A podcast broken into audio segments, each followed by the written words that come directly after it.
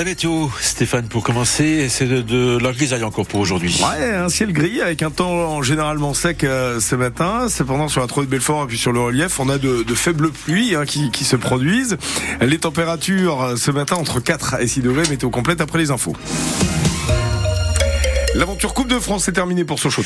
Hier soir, les jaunes et bleus ont été surclassés par Rennes, 6 buts à 1, un score lourd, mais les Bretons étaient beaucoup plus forts et ont aligné leur meilleure équipe pour se hisser en quart de finale.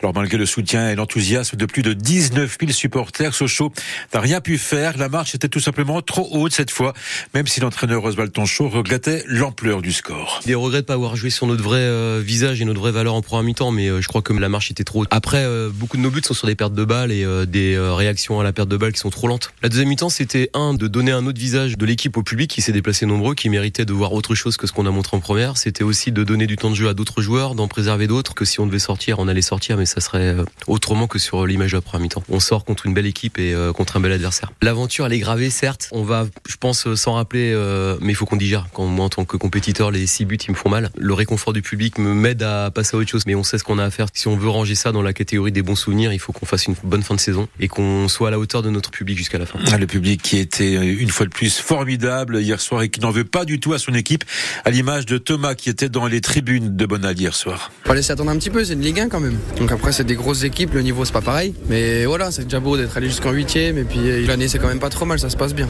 On voyait la différence de niveau. Après euh, on sentait que ça pouvait passer sur euh, sur des erreurs, ça pouvait peut-être pousser. Puis le premier but, le deuxième, après, passer une Ligue 1, c'est compliqué. il va à 2, 3, c'est compliqué, compliqué. C'est déjà beau et, et d'avoir sauvé l'honneur. Tout à fait. Bah oui, d'avoir mis quand même un petit but. Les supporters étaient là, les supporters seront encore là de ce qu'on a compris.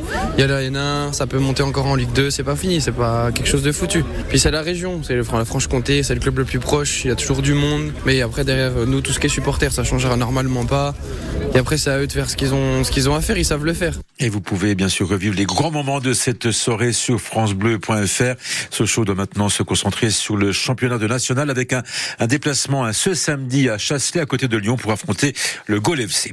La suite de ces huitièmes de finale de la Coupe de France euh, ce soir avec au programme notamment Lyon-Lille, Montpellier-Nice ou encore euh, Paris-Saint-Germain face à euh, Brest. On le sait, faire des études coûte très cher. Et beaucoup d'étudiants ont de plus en plus de mal à joindre les deux bouts. Alors pour leur venir en aide, le Crous du Nord-Franche-Comté le Lions Club de Belfort organisé hier une distribution de vêtements, de produits d'hygiène ou encore de bons d'achat. Ça s'est passé au resto U de la résidence du Villard à Belfort, Marek Keta. C'est un peu plus que du beurre dans les épinards pour Ambre, étudiante en DUT carrière sociale à Belfort. On a récupéré euh, un manteau, des petits pulls et des protections hygiéniques aussi. Ça coûte un peu cher et si on peut en trouver, on en prend.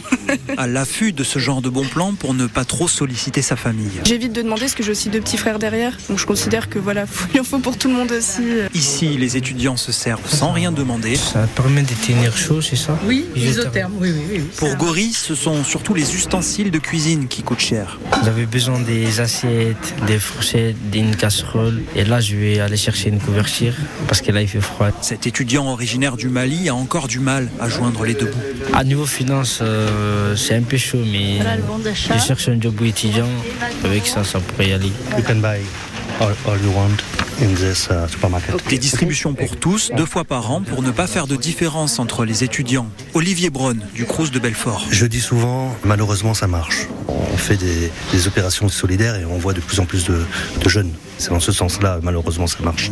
Mais d'un autre côté, nous, c'est notre mission aussi, euh, Crous, d'accompagner les étudiants. Jusqu'à une centaine d'étudiants ont profité de l'opération. Et si vous souhaitez aider les étudiants, sachez que vous pouvez faire des dons auprès du Crous de Belfort, rue du Villard. Et ce matin, on vous pose cette question. Êtes-vous sensible à la situation des étudiants? Si vous êtes parent d'enfants étudiants, comment faites-vous pour les aider? Vos témoignages au 03 84 22 82 82. Ici matin, il est 6h04. Prendre le bus ou le train va bientôt nous coûter plus cher. La région Bourgogne-Franche-Comté veut en effet augmenter les tarifs des trains TER et des bus régionaux. La question sera étudiée à l'occasion du vote du budget 2024 qui débute ce matin. Alors concrètement, la majorité veut faire passer le prix du ticket de bus Mobigo de 1,50€ à 2 euros. Le prix des abonnements TER doit augmenter de 4%. Mauvaise nouvelle également pour ceux qui veulent acheter une voiture. Cette année, à partir du 1er juillet prochain, la taxe sur les cartes grises va augmenter de 4 euros par cheval fiscal. Nicolas Sauret est vice-président aux finances à la région. Il affirme que ces augmentations sont nécessaires pour équilibrer le budget.